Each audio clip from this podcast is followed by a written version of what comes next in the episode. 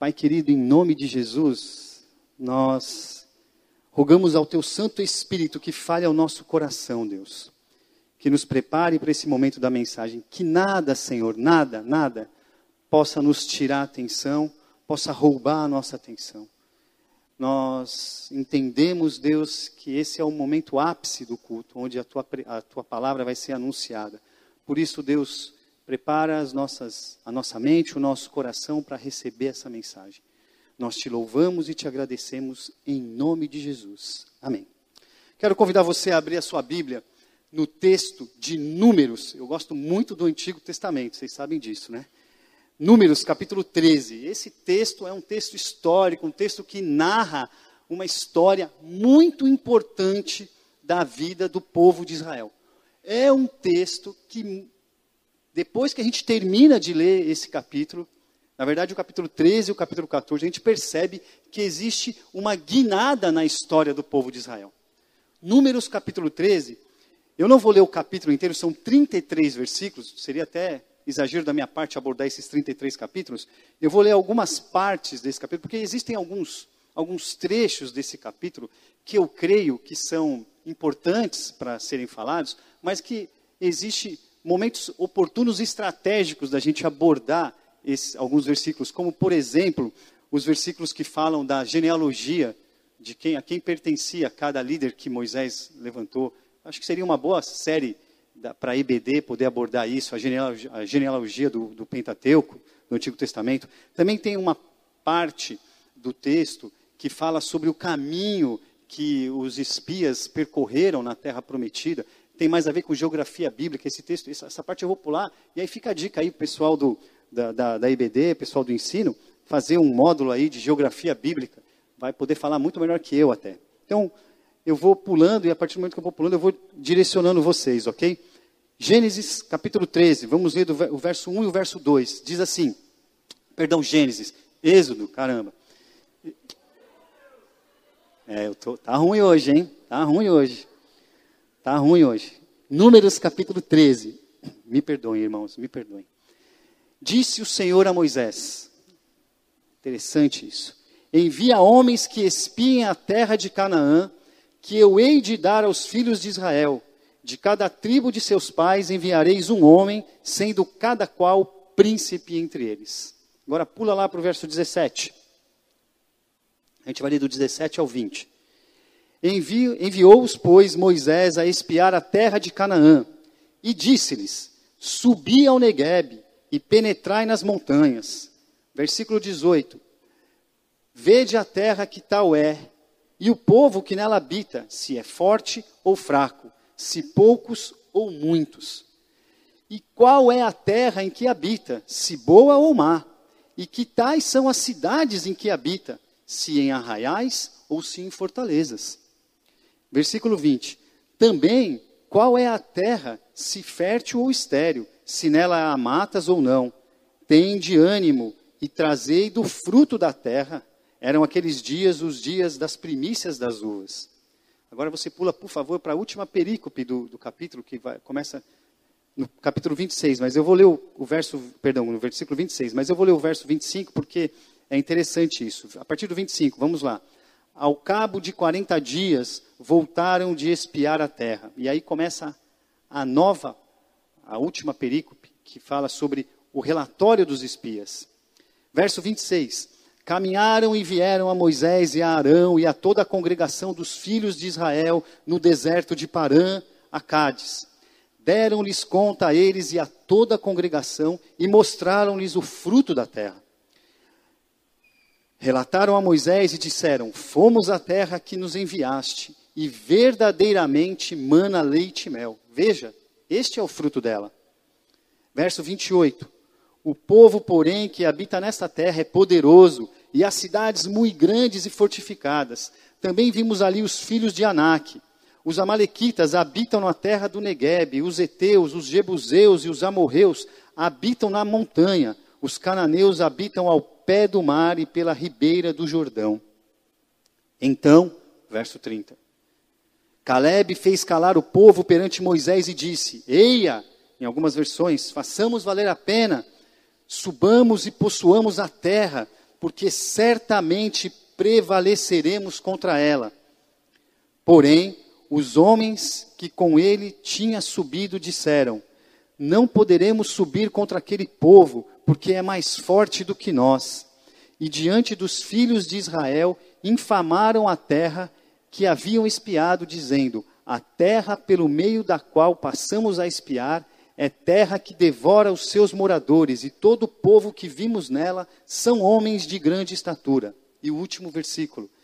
Também vimos ali gigantes, os filhos de Anak são descendentes de gigantes, e éramos aos nossos próprios olhos como gafanhotos, e assim também o éramos aos seus olhos. Deixa eu situar vocês aqui do que está acontecendo em Números capítulo 13, que é onde se celebra a primeira Páscoa, que é o passar, né, o pachá do Espírito, onde os, os hebreus tiveram que pintar os umbrais, os batentes das portas com o sangue do cordeiro, para que o Espírito do Senhor passasse por essas casas e não tocasse, não ferisse o primogênito. Então, Faraó decide, vai, caminha, e aí Moisés começa a caminhar e chega na beira do, do Mar Vermelho, o exército vindo atrás, porque faraó tinha se arrependido. Então, por intermédio de Deus, Moisés abre o Mar Vermelho, o povo caminha em terra seca, não molha o pé e atravessa. E ali começa uma peregrinação. Uma peregrinação que duraria e que durou três meses. Porque em três meses Moisés chegou às portas de Canaã. Mas, por causa de todo o desfecho dos capítulos 13 e 14 de Números, essa peregrinação durou 40 anos. Então esse é o pano de fundo. Os dois primeiros, os dois primeiros versículos desse texto diz assim: Disse o Senhor a Moisés.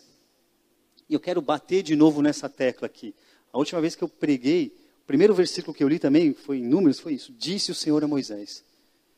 Eu quero bater nessa tecla porque esse versículo mostra mais uma vez para a gente, repetidamente, num mesmo livro da Bíblia, só que em capítulos diferentes, que Deus falava com o povo. Deus fala conosco. Nós precisamos desmistificar isso na nossa mente. E esse início desse, esse primeiro versículo, ele vai ser importante, porque lá na frente, Lá no final da pregação, a gente vai entender que o povo de Israel também tinha dificuldade de ouvir a voz de Deus. Da mesma forma que eu e você, nós temos dificuldade, não é nem de ouvir a voz de Deus, é de aceitar a voz de Deus. A gente, pastor Antônio brinca aqui, eu já brinquei aqui, que a gente é presbiteriano, que, a gente, que Deus não fala com a gente, que a gente tem um, uma inveja branca dos pentecostais, que creem mais nisso, mas o fato é que Deus fala conosco. Deus, Deus tem interesse de se relacionar conosco. No Antigo Testamento, Deus se relacionava através de um líder, de uma pessoa. Já falei aqui, vou repetir: Moisés subia no monte para ter com Deus. E quando ele voltava, a glória de Deus era manifesta através de um brilho no rosto de Moisés. E ele dava o recado, ele transmitia a vontade de Deus para o povo. Hoje conosco é diferente. Hoje nós temos o Santo Espírito, o Espírito Santo, que intercede por nós. Ele é o mediador. Ele é o Espírito do consolo. Nós temos como recorrer a Ele e temos ligação direta com Deus através dele. Por isso, não menosprezemos isso. Deus é autor e consumador da nossa vida. É de interesse dele também se relacionar conosco. Sabe por quê? Porque ele é nosso Pai. Ele é o Pai eterno. E qual é o pai que não tem prazer em se relacionar com seus filhos? Aprove a Deus a bênção de eu me tornar pai. E eu viver essa experiência de me relacionar com a, com a minha filha. É, é maravilhoso, é muito bom. Não tem dinheiro no mundo que pague. Colocá-la para dormir, dar comida, vê-la entender as coisas. Hoje de manhã, ela acordou antes de eu sair de casa e eu tinha tomado banho. Ela falou: Papai, onde você vai? E eu falei: Eu vou na igreja. Ela falou: Ai, que legal. Eu vou também? Eu falei: Filha, hoje não, mas está chegando. Que aliás, esqueci de dar um recado. Está chegando o dia que você vai na igreja. Aí ela falou assim: Papai, Jesus morreu na cruz? Aí eu falei: Morreu, filha. Você vai morrer na cruz? Eu falei: Eu não, filha.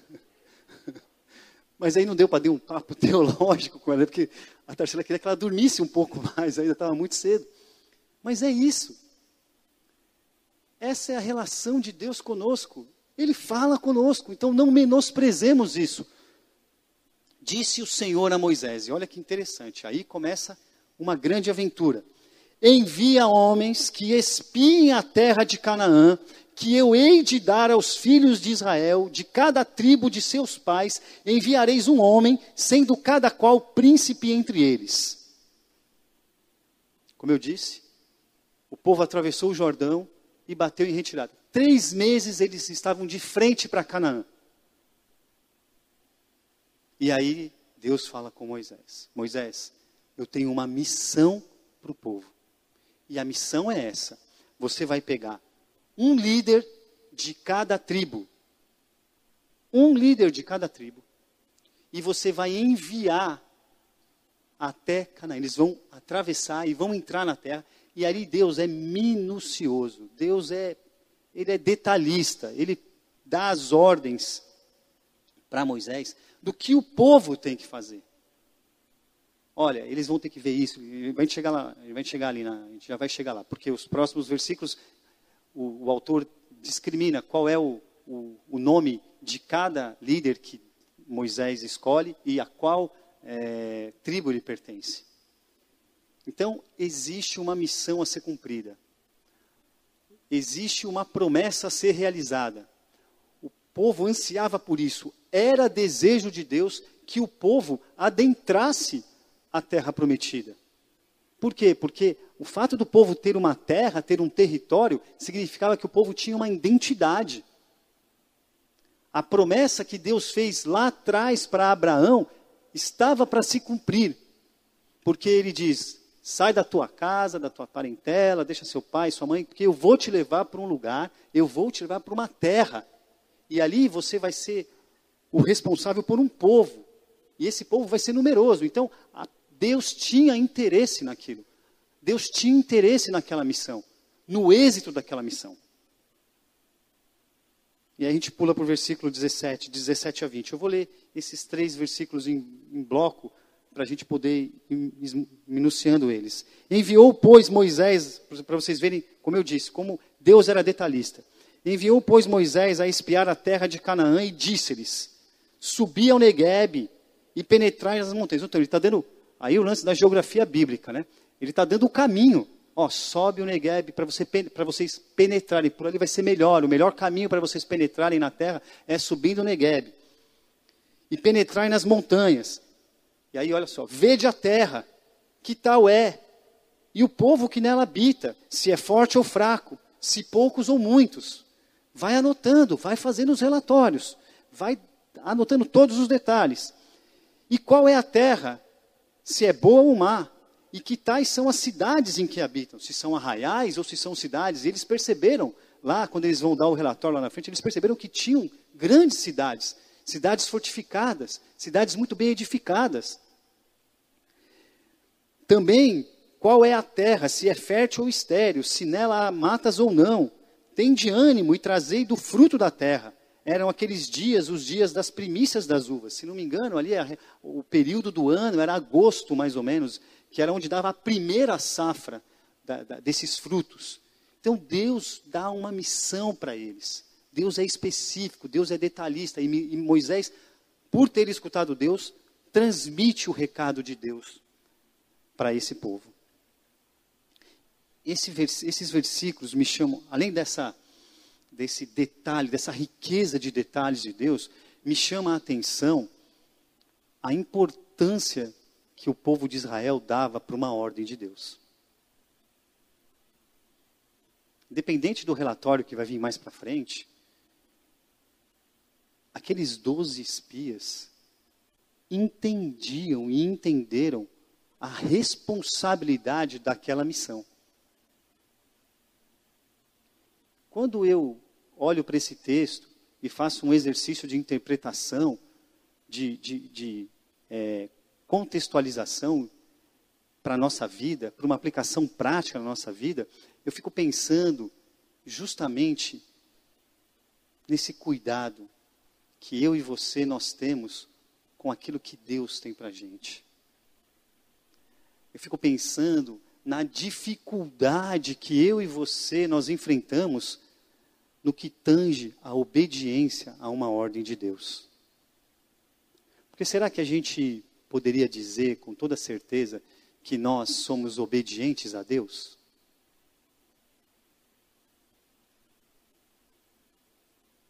Será que eu e você poderíamos dizer com toda certeza que se fôssemos enviados para uma missão como essa, seguiríamos à risca as ordens de Deus? Ou a gente queria gostaria de colocar a nossa assinatura nessa, nessa missão? Fazer as coisas do nosso jeito. Mudar um pouco. Ah, não é bem assim, não. Não vai ser muito. Ah, eu acho que tem que ser assim. Eu falo por mim. Tenho dificuldade de obedecer minha esposa, quanto mais a Deus.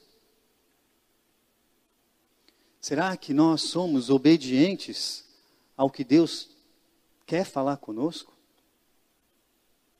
Porque veja bem, óbvio que existia um, um interesse natural de Deus nesse processo, mas era interesse do povo também. Era interesse do povo adentrar aquela terra, saber o que, que tinha pela frente, saber quais seriam os desafios, ou talvez as vantagens que eles iam ter de ter uma, um território. Como é interesse de Deus que a gente transponha desafios para saber qual é a vontade dele para a nossa vida. Deus tem interesse na nossa vida e muitas vezes a gente passa batido nisso, a gente não percebe. Por isso a dificuldade de ouvir a Deus, por isso que eu bato nessa tecla, dessa importância de a gente ouvir a Deus. Porque quando a gente tem o coração e a mente sensível à fala de Deus, à voz de Deus, os nossos ouvidos se tornam como olhos. E a gente enxerga, é uma coisa sobrenatural isso, gente. A gente enxerga com os ouvidos qual é a vontade de Deus para nossa vida. E a gente vai com certeza, vai sem medo e obedece. Porque essa relação de Deus conosco está baseada num pilar, num pilar de obediência em amor. E nós obedecemos em amor justamente porque nós sabemos o que Deus fez por nós, o que Deus é para nós. Que se não fosse pela misericórdia dele, como diz a palavra dele, as misericórdias do Senhor são as, é a causa para nós não sermos consumidos. Nós sabemos que se não fosse pelo amor, pela graça, pela misericórdia, pela bondade, pela benignidade de Deus, pelo amor dele, o que seria de nós? E a nós, o nosso desafio nesse, nessa relação é obede, obedecermos em amor aquilo que ele tem para nós. Então me chama a atenção que os escribas seguiram à risca exatamente aquilo que Deus pediu para eles fazerem nessa missão. Então a gente pula para o versículo 25. O versículo 25 é o último versículo dessa parte do capítulo. Antes do 25, entre o, o, 20, o 21 e o 24, Deus diz os caminhos que o povo passou, por onde ele andou, subiu, desceu, atravessou. É uma questão mais de geografia bíblica. Mas no 25 ele diz assim: Ao cabo de 40 dias, voltaram de espiar a terra. Então não foi uma missão simples, vai num dia, volta no outro, passa um final de semana. Cara, foram 40 dias. 40 dias para os caras percorrerem aquela faixa de terra para eles anotarem todos os detalhes, para eles trazerem um relatório fidedigno aquilo que foi pedido a eles. Então, por aí vocês veem o amor, o comprometimento, o senso de responsabilidade daquele povo para com Deus. Me lembro das minhas, das minhas aulas de seminário, das minhas aulas de Antigo Testamento, de interpretação, de exegese. tinha um professor de Antigo Testamento chamado, um professor presbiteriano, chamado Israel. Ele era pastor presbiteriano e ele falava desse, desse, desse respeito que o, o hebreu, o judeu, tinha para com Deus. Que existiam tons guturais da forma como eles falavam o nome de Deus, Yahvé. Tamanha era a reverência do, do, dos judeus para com Deus. Então, a gente entra no último bloco desse capítulo, que vai do verso 26 ao 31. E olha que interessante. Verso 26. Caminharam e vieram a Moisés e a Arão e a toda a congregação dos filhos de Israel no deserto de Parã, a Cádiz. E deram-lhe conta a ele e a toda a congregação, e mostrando-lhes o fruto da terra. Ó, mandaram a gente trazer o fruto, o fruto está aqui. Relataram a Moisés e disseram: Fomos à terra em que nos enviaste, e verdadeiramente mana leite e mel. Veja, este é o fruto dela. Então, Deus estava certo. Vou dar para vocês uma terra que mana leite e mel. Então os espias comprovaram isso. Verso 28. Aí começa. Gente, é muito engraçado. Quando você começa dando uma boa notícia, de repente. É que vem um mas depois, né? Então, toda vez que alguém começa falando, elogiando alguma coisa para mim, eu falo, vai vir alguma coisa aí. Olha, muito bom o que você fez, o que você falou, não sei mais. Sempre tem um mais. 28. O povo, porém, que habita nessa terra é poderoso, e as cidades muito grandes e fortificadas. Também vimos ali o filho de Anak, os filhos de Anak. Os amalequitas habitam na terra do Negueb, os heteus, os jebuseus e os amorreus habitam na montanha. Os cananeus habitam ao pé do mar e pela ribeira do Jordão. Então ali ele, ele dá uma situada no povo, diz que o povo, quem são os descendentes de quem e tal. E nesse momento, Caleb percebe que pode dar ruim. Caleb, filho de Num, que era chamado de Oséias, mas. Perdão, esse é, esse é Josué, deixa para lá. Caleb percebe que vai dar ruim e intercede ali, interfere ali. Ele diz assim: então Caleb fez calar o povo perante Moisés e disse: Eia, subamos e possuamos a terra, porque certamente prevaleceremos contra ela. Caleb quis intervir. Falei, gente, vocês estão entendendo? Espera aí, espias. Vamos em frente. Vamos que a gente vai prevalecer. Porém, os homens que com ele tinham subido disseram: os espias eram dez contra dois. Eram dez contra Caleb e Josué. Disseram: Não poderemos subir contra aquele povo, porque é mais forte do que nós. E aí eles começaram a infamar a terra. E diante dos filhos de Israel, infamaram a terra que haviam espiado, dizendo: A terra pelo meio da qual passamos a espiar é terra que devora os seus moradores, e todo o povo que vimos nela são homens de grande estatura. Também vimos ali gigantes, os filhos de Anak, são descendentes de gigantes. Esses gigantes aqui, dizem os escritores que são os nefilins, aqueles seres, metade homem, metade, metade deuses que apareceram no, no período é, pré-dilúvio. Também então viram ali os gigantes e éramos aos seus próprios olhos como gafanhotos, e assim também o éramos nos, aos seus olhos. Então, um relatório foi dado. E ali, a partir daquele relatório, a turma da maledicência entrou em ação. Porque o povo, ao invés de olhar para a terra prometida, olhou para as dificuldades da terra prometida. E eles disseram: essa terra não é para nós. E eles atiçaram o povo. Aqueles dez espias atiçaram o povo. E o povo começou a fazer o quê? a murmurar. O povo da murmuração. Eram três meses de caminhada para a promessa ser cumprida. mas a murmuração tomou conta daquele arraial. Eles desprezaram a terra. Eles desqualificaram aquela terra.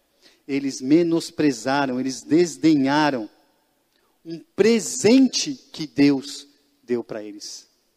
Olha, lembra do versículo 1? Lembra do versículo 1? Versículo 1 diz assim, versículo 2: Envia homens que espiem a terra de Canaã, que eu hei de dar aos filhos de Israel. Então, é o povo sendo povo. É um povo que se esquece do que Deus fez por eles. É um povo que se esquece que eles estavam morrendo lá na época de José e que vão ao Egito e Deus os recebe por intermédio de José, mas eles se tornam escravos e ficam ali por 400 anos, por quatro séculos, servindo ao Egito. Mas Deus manda um libertador, e esse libertador caminha entre o mar com terra seca. É um Deus que faz o maná cair do céu, a água brotar da pedra. É um Deus que conduzia o povo, literalmente, de manhã, de dia, através de uma nuvem, de noite, com uma coluna de, de fogo. Era esse Deus que eles estavam esquecendo. E eles olharam para as dificuldades da terra e aquilo inflamou o povo, e aí acabou. Os primeiros, o capítulo 14 tem uma, uma, uma importância tremenda para interpretar o, o, capítulo 13. Nos primeiros versos do capítulo 14 é relatado que esse povo quer voltar para o Egito, eles, eles levantam capitães entre eles. Vamos voltar para o Egito, porque lá a gente era mais feliz. Lá ninguém vai fazer isso com a gente, ninguém vai pegar as nossas mulheres e crianças. Não, essa terra não é para gente. Só que aí, gente, a ira de Deus se acende contra o povo. A ira de Deus se acende contra o povo de tal forma que muda a história do povo. E durante muito tempo eu ouvi falar dos 40 anos de deserto, eu sempre imaginei que é uma caminhada que era para durar pouco tempo, durou 40, mas não. Por que, que durou 40 anos? A gente vai ver agora.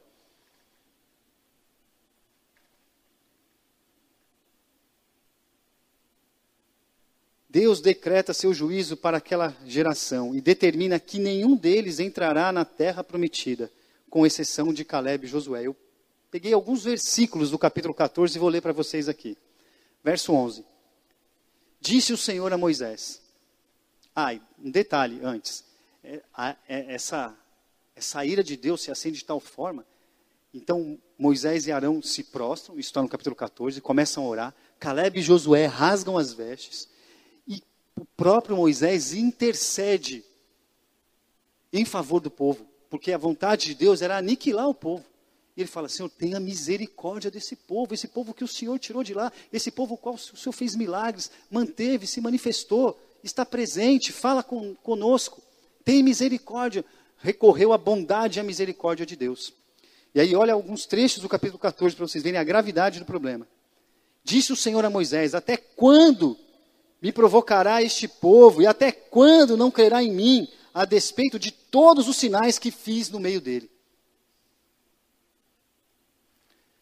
Verso 22 e 23.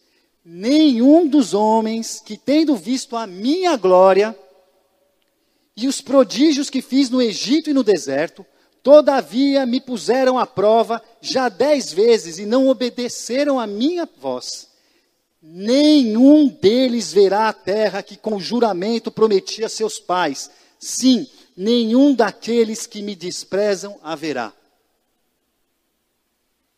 Tem mais. Um trecho um pouco mais longo, que vai do 27 ao 35. Até quando sofrerei esta má congregação que murmura contra mim? Tenho ouvido as murmurações que os filhos de Israel proferem contra mim. Dize-lhes: por minha vida, diz o Senhor, que como falastes aos meus ouvidos, assim farei a vós outros. Verso 29. Neste deserto cairá o vosso cadáver, como também todos os que de vós foram contados segundo o censo, de vinte anos para cima, os que dentre vós contra mim murmurastes. Não entrareis na terra a respeito da qual jurei que vos faria habitar nela, salvo Caleb, filho de Jefoné, e Josué, filho de Num. Verso 31 do capítulo 14. Mas os vossos filhos de que dizeis, por pressa serão, farei entrar nela, e eles conhecerão a terra que vós desprezastes. Porém, quanto a vós outros, o vosso cadáver cairá neste deserto. Vossos filhos serão pastores neste deserto quarenta anos, e levarão sobre si as vossas infidelidades, até que vosso cadáver se consuma neste deserto.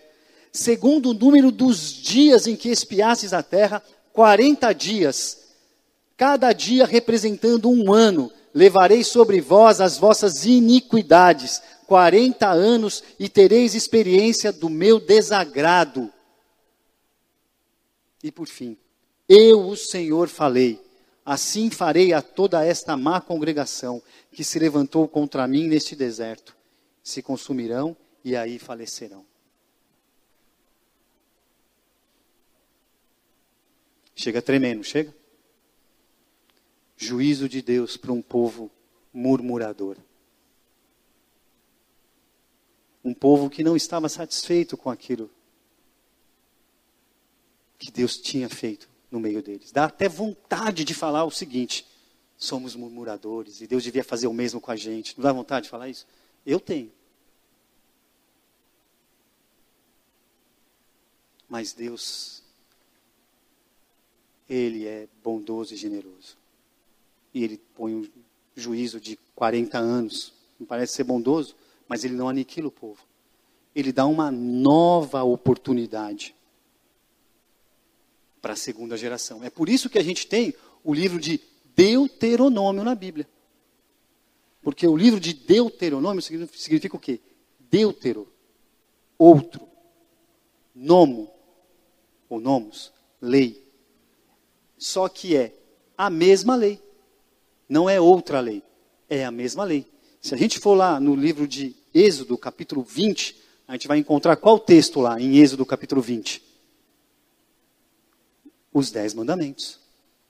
Só que se a gente for lá no livro de Deuteronômio, capítulo 5, qual vai ser o texto que a gente vai encontrar lá? O mesmo texto. Deuteronômio. Outra lei. O primeiro texto de Êxodo serve para a primeira geração. A geração que saiu do Egito, mas que vai morrer no deserto. O segundo texto, o texto de Deuteronômio, capítulo 5, a outra lei, serve para a segunda geração. Essa geração que Deus vai, que levantou no, no deserto e que vai adentrar a terra prometida.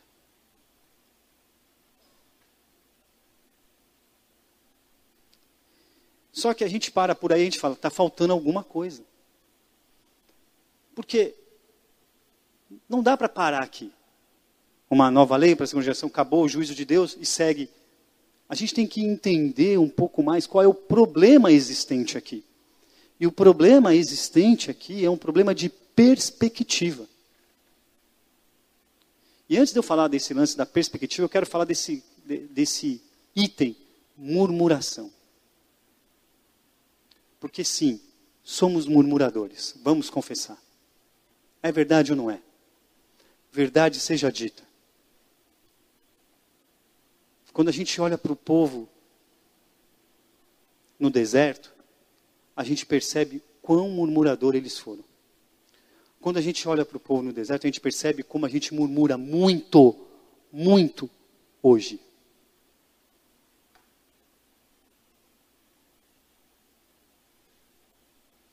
A gente não está satisfeito com nada.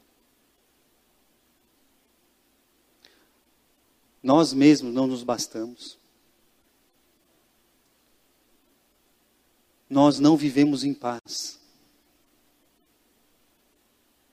Sempre tem algo que nos incomoda. Salmo 23 diz que o Senhor é o meu pastor e nada me faltará, me faz caminhar por passos verdejantes, mas lá no final diz assim: certamente bondade e misericórdia me seguirão todos os dias da minha vida. Mas isso não é suficiente para a gente. Ou é? Porque se fosse, eu e você, nós murmuraríamos menos.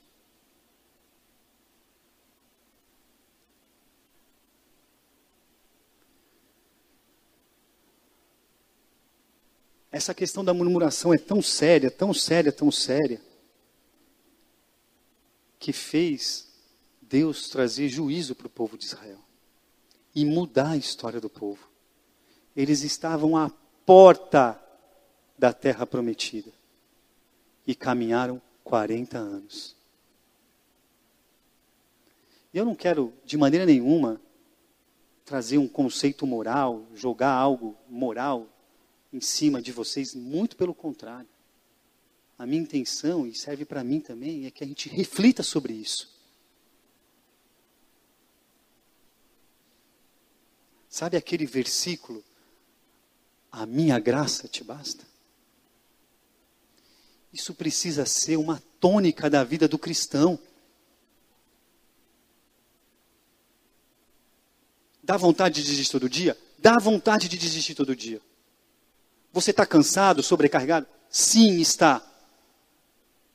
Você tem um monte de problema que não tem resposta, não tem solução? É verdade. E eu também não tenho esse, essas respostas. Mas pela fé em Cristo Jesus, fé, algo que é a certeza daquilo que a gente não vê, é a certeza de que Deus já fez, pela fé em Cristo Jesus. As misericórdias do Senhor são, se renovam a cada manhã. Os anjos do Senhor estão ao nosso redor se acampam ao nosso redor e nos livra de todo mal. Jesus ora para Deus e fala, o Pai diz assim: Pai, eu não os peço que tire desse mundo, mas que os livre do mal. Existe nesse momento uma legião de anjos ao redor de nós, militando ao nosso favor. E Ele é Pai. Ele quer o bem para os filhos. E eu e você murmuramos e murmuramos e murmuramos. Mas aqui o ponto é a perspectiva. O que faz a gente entender isso é a perspectiva. Existem pelo menos duas perspectivas aqui. Eu vou abordar mais algumas, mas pelo menos duas. A primeira, que a gente tem que entender, que Canaã tem a perspectiva de futuro. Quando o povo está de frente para Canaã, eu, fico, eu tento imaginar a cena para eu entender o que está acontecendo ali. Imagino aquele povo todo, não sei quantas mil pessoas, de frente para a terra de Canaã. Eles estão de frente para o futuro. É o futuro.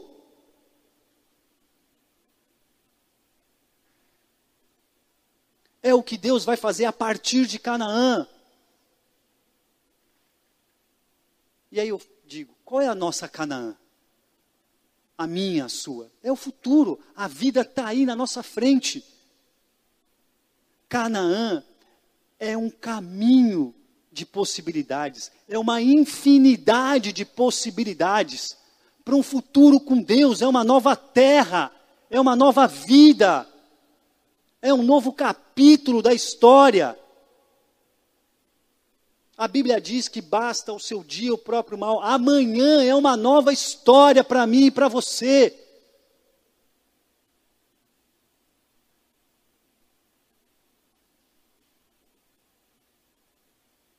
Esse povo está enraizado no deserto. Só tinha três meses que eles estavam caminhando, mas eles estavam enraizados. Essa raiz veio do Egito passou com eles, eles não enxergaram, aqueles espias não enxergaram que aquilo era o futuro. Eu e você ficamos presos, às vezes a gente quer ficar preso no passado, no presente, a gente não quer viver o futuro. Às vezes a gente tem medo de viver o futuro. Tem um termo que a gente não costuma usar muito aqui na igreja presbiteriana, e é usado mais pelos nossos irmãos pentecostais, que ele diz assim: tomar posse. O povo não tomou posse de Canaã, do futuro, não, ele quis voltar. E por isso que a ira de Deus se acendeu contra eles. E todos os dias, eu e você, a gente, com o devido contexto dessa expressão, a gente não toma posse daquilo que Deus quer para nós de uma nova vida, de um novo recomeço, de um outro futuro, um novo capítulo da nossa história. Amanhã começa um novo capítulo da nossa história. Hoje passou, 17 de outubro de 2021, não vai voltar nunca mais. Você lembra o que você fez em 17 de outubro de 2020? Não lembra, porque é passado. Mas Deus continua o mesmo. Ele continua sendo o mesmo, ele está aqui, ele fala conosco. Então, é questão de perspectiva. Canaã era a perspectiva do futuro. Segundo lugar, uma perspectiva equivocada em relação ao poder de Deus. Os espias tiveram uma perspectiva equivocada acerca do poder de Deus. Era um povo cansado, amedrontado, estava em rebelião contra Deus. Um povo que não acreditava mais em si mesmo. Pô, quatro séculos de escravidão. Todas as atrocidades que foram cometidas contra nós, depois aquela loucura para poder sair do Egito, o exército vindo atrás da gente, aí Deus abre o mar, a gente passa, a gente quer chegar na terra, mas a gente está enraizado lá no passado. A gente traz essa carga.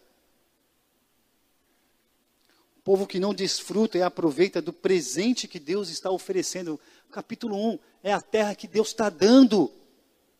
E eu fico pensando, quantos presentes Deus dá para a gente todos os dias? Pequenos presentes.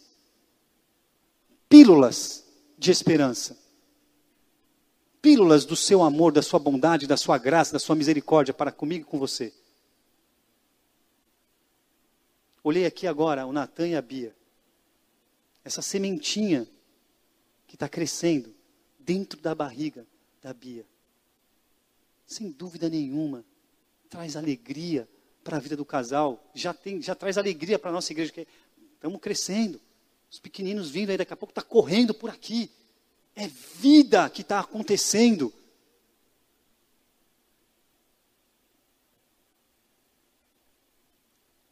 Me lembro das palavras do apóstolo Paulo no livro de Efésios, que diz assim: Bendito seja o Deus e Pai do nosso Senhor Jesus Cristo, que já nos abençoou com todas as bênçãos espirituais nas regiões celestiais. Deus já nos abençoou.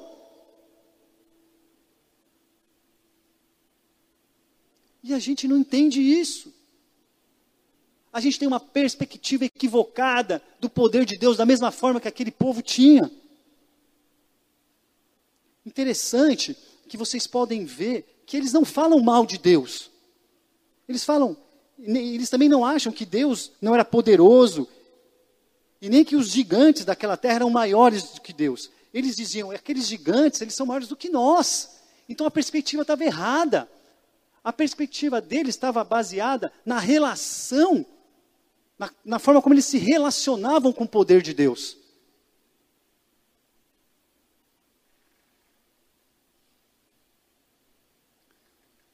O que está em discussão ali não era quem era Deus, mas sim quem era eles, quem eram eles, quem, quem, quem somos nós.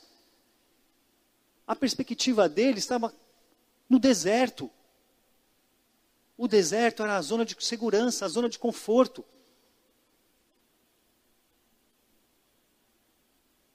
E a terceira perspectiva é uma perspectiva com relação, é uma nova perspectiva com relação a Deus. Uma nova perspectiva no que tange o relacionamento com Deus. E aí a gente encontra a figura de Caleb e Josué. Porque, veja bem, o maior argumento que eles tinham para continuar na terra prometida era justamente os, perdão, para eles continuarem no deserto, era justamente os milagres que Deus tinha feito. Eles estavam acostumados com os milagres. O pão caía do céu, tinha água. Quando eles reclamavam um pouquinho, Deus mandou aves. Eles estavam acostumados a ver Deus guiar o povo, guiá-los de manhã. Então, estava baseado na experiência com Deus. Só que quando muda, tem uma nova terra, a perspectiva muda de relação. Porque aí é o que Deus vai fazer a partir do trabalho deles. Não vai ter mais milagre, é uma nova terra. Eles vão ter que trabalhar, vão ter que arar a terra. Foi por isso que Deus pediu para eles darem um relatório, para eles entenderem o que estava pela frente. Eles iam ter que erguer cidades, edificar cidades, fortificar cidades. A terra era boa, não era boa, não dava fruto, mas o fruto cai do céu como? Quer dizer, o fruto alguém tem que plantar.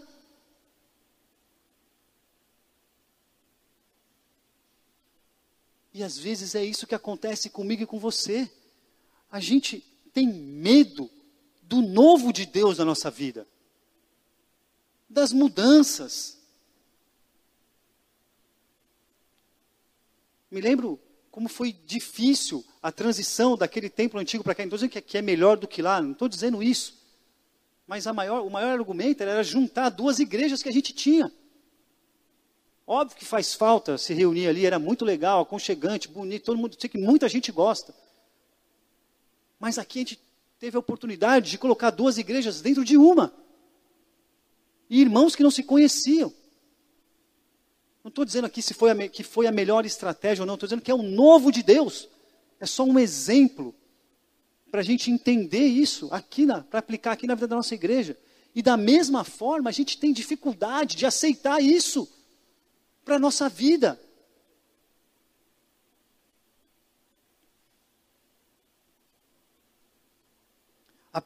Ao entrar na terra prometida, os milagres de Deus vão acontecer a partir do nosso trabalho.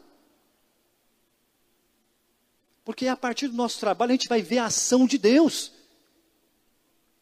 Então, quando Caleb interfere ali no, no versículo 30, fala: Eia, subamos e possuamos, é porque ele entendeu essa perspectiva. Ele entendeu que era uma janela de oportunidades, mas que não ia ser fácil.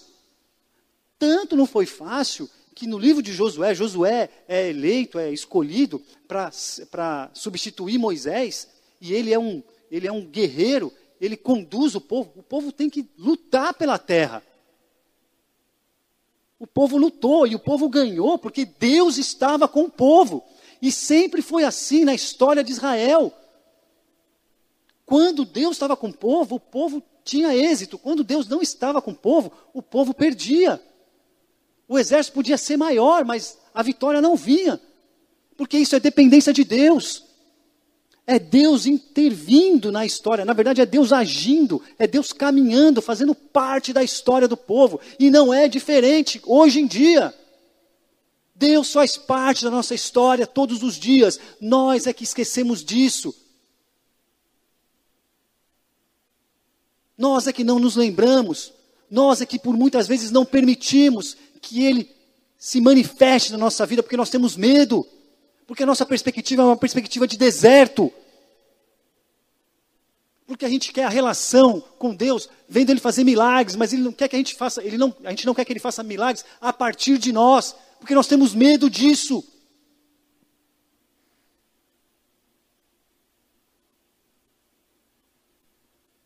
Porque nós não conhecemos as Escrituras e o poder que há nelas agindo eu, quem impedirá? Aquele que começou a boa obra é fiel justo para completar. Essa igreja começou pequenininha, olha o tamanho dela. Foi porque lá atrás Deus deu um direcionamento para alguém, para um líder. Não sei se o pastor Antônio conhece toda a história da igreja. E para os líderes, eles decidiram sair lá da Union Church e vir para cá. E a igreja pôde crescer mais se movimentou, experimentou o novo. 2022 está aí, uma nova história vai começar. E a gente está com o pé em 2021, com o pé no deserto. Não é melhor ou pior, é outra história, é o novo. Eu já disse isso várias vezes aqui. Nós somos a igreja.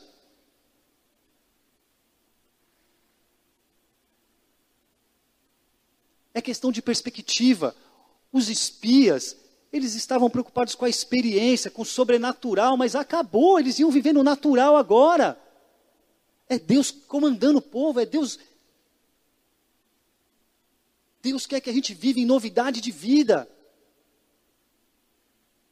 Deus nos chama para isso, a nossa Canaã está aí na frente, é amanhã.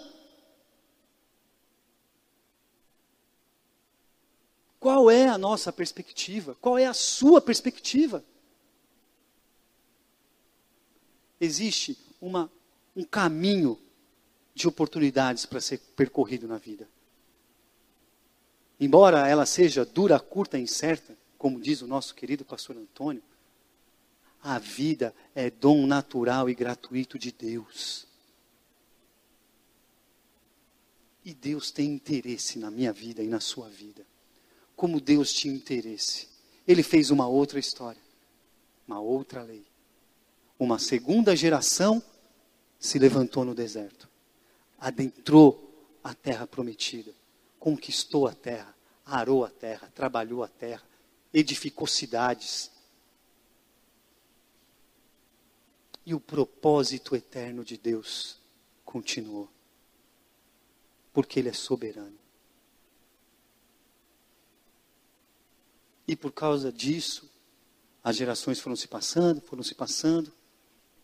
Jesus Cristo veio, morreu por nós. O Evangelho começou a ser propagado pelas nações e hoje nós estamos aqui. Propósito de Deus para nossa vida. Porque alguém lá atrás experimentou a Canaã de Deus. E não é diferente conosco. Agora, Sabe, uma, e aqui eu vou encerrando a minha mensagem. Sabe uma certeza que a gente pode ter na vida? É que tem uma Canaã celestial que está sendo preparada para nós por Jesus Cristo de Nazaré. Ah, essa Canaã. Essa Canaã vai ser maravilhosa. Essa Canaã vai ser perfeita essa Canaã, todos os sonhos que passem na sua cabeça, tudo que você pode imaginar, vai ter lá, tudo de bom. Seremos uma só congregação e viveremos em eterna adoração ao Senhor dos Senhores, Rei dos Reis, Pastor dos Pastores, Jesus Cristo de Nazaré. Portanto, meus irmãos e minhas irmãs, que desafio nós temos pela frente. Como servos de Jesus Cristo, como igreja de Jesus Cristo. O reino de Deus vai avançando. Porque Jesus já inaugurou o reino de Deus entre nós. E nós somos cooperadores de Cristo no avanço desse reino. E o reino avança a partir de nós, a partir de mim e de você. A gente precisa é mudar a nossa perspectiva e não ter medo do novo. O Egito ficou para trás, o deserto ficou para trás. Nós temos uma infinidade de possibilidades para trilharmos junto com o nosso Deus. E Ele nunca vai nos abandonar. Sabe por quê? Porque Ele prometeu que Ele ia mandar o Espírito da verdade, o Espírito do amor, o Espírito Santo, que vai estar comigo e com você eternamente. Amém? Vamos orar?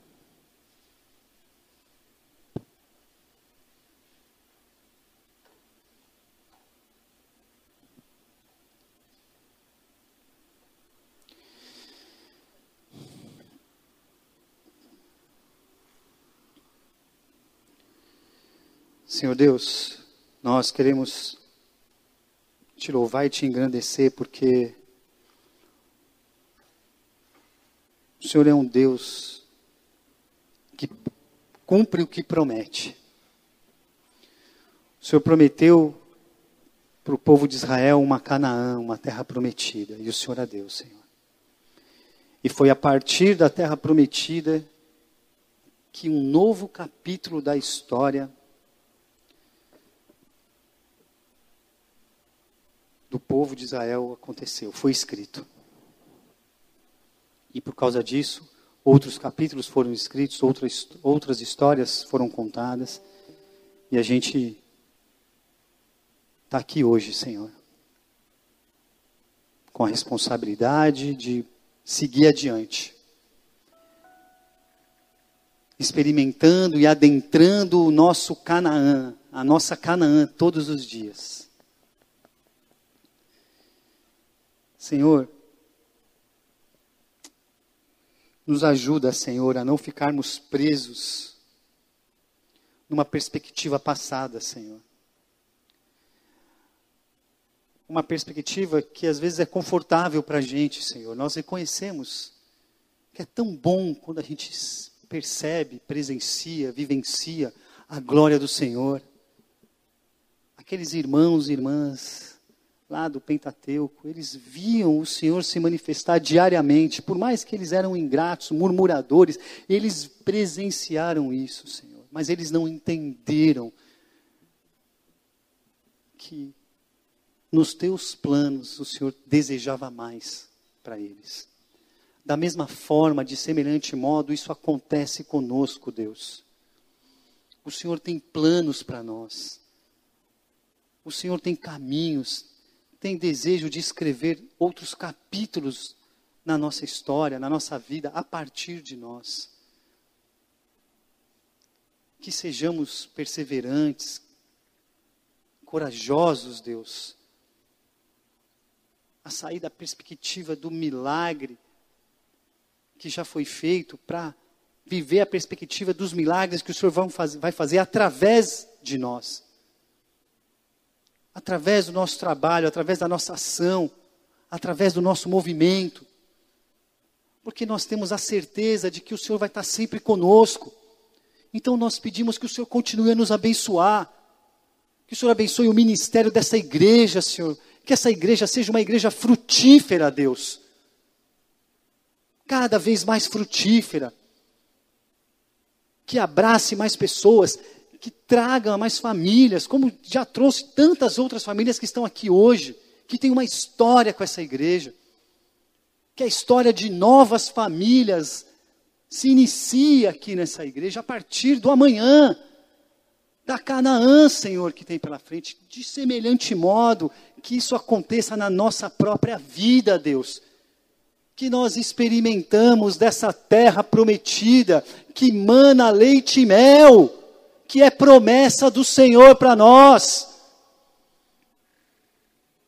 Não nos deixe ficar aqui, Senhor, abraçados ao nosso passado, na nossa zona de conforto, muito pelo contrário, nos dá coragem, intrepidez, porque a certeza de que Jesus Cristo estará com nós, nós já temos, Senhor.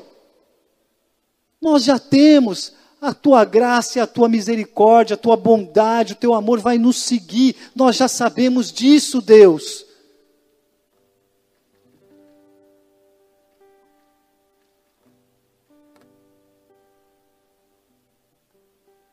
Muda a nossa perspectiva, Senhor. Muda a forma como nós enxergamos a nossa própria vida. Muda a forma como nós enxergamos, Senhor